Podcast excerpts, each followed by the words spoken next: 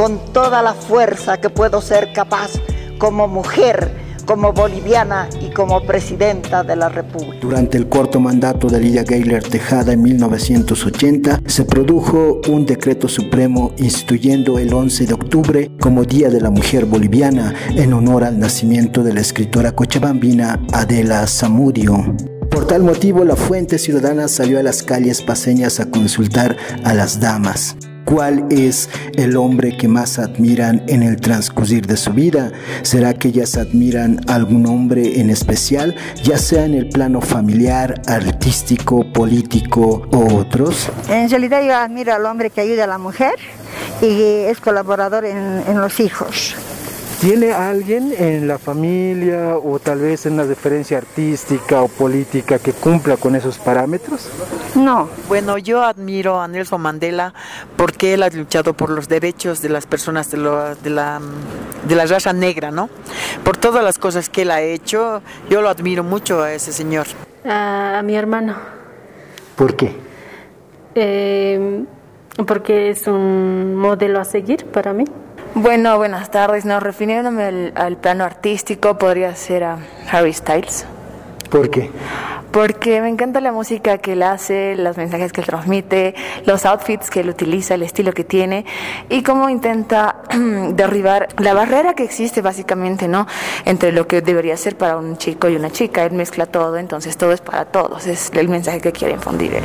Sí, muy buenas tardes. Eh, bueno, el hombre que más admiro es a mi papá porque es un hombre trabajador, que ama a su familia, que siempre ha luchado por nosotros, por sus hijos, su esposa, y es, para mí es un ejemplo de hombre y le agradezco mucho todo lo que hace por nosotros.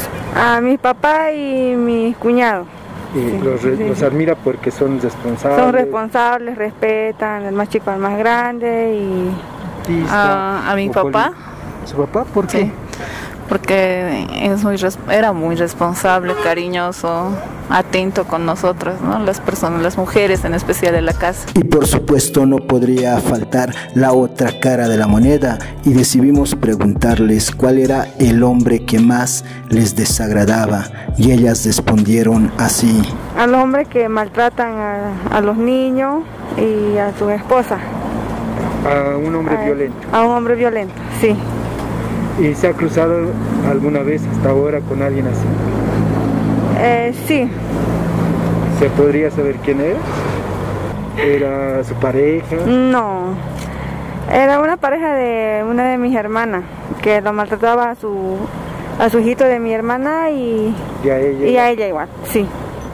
A mí no me gustan las personas que prometan y no cumplan siempre los hombres, digamos, les gusta prometer, prometer hasta conseguir lo que ellos quieran y después ya se olvidan de uno. Y a mí ese tipo de personas, o sea, ese tipo de hombres no me gusta. ¿Y hay alguno que le ha prometido algo y no le ha cumplido? Mm, sí, un hombre que ha pasado al, al pasado, digamos, que ha pasado a lo, a lo pasado pisado, ¿no? ¿Esa era su pareja?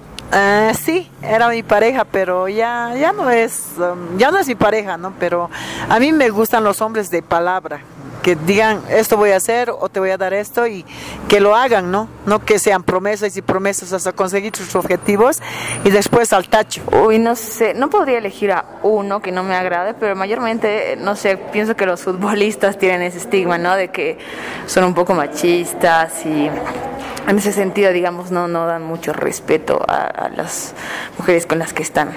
Bueno, eh, yo creo que, que, todos detestamos a un hombre machista, controlador, eh, a un hombre violento. Y con estas respuestas pudimos conocer a dos tipos de hombres que forman parte de la vida de nuestras consultadas. Y por eso les preguntamos a todas las mujeres que nos escuchan, para ustedes, ¿cuál es el hombre que más admiran y cuál es el que más les desagrada?